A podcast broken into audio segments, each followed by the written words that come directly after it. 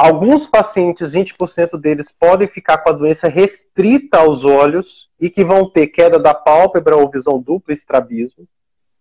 Outros vão evoluir com uma forma de cansaço, fadiga ou comprometimento de outras musculaturas e apenas 20% vai, vão evoluir com uma forma refratária. O que quer dizer refratária? Quer dizer que a gente está tratando e a resposta ao tratamento não é satisfatória. Esses pacientes costumam evoluir com muita falta de ar e muita limitação física.